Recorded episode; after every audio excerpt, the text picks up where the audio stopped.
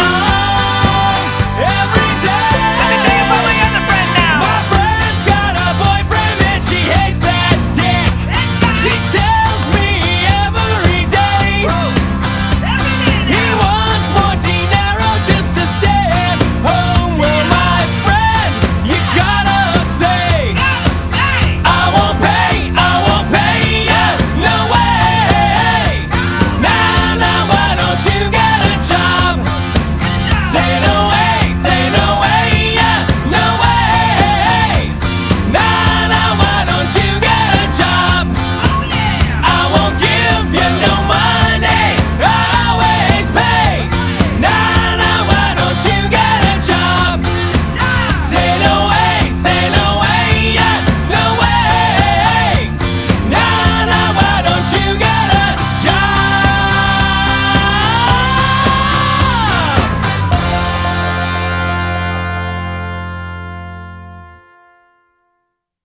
Hey, that's something everyone can enjoy.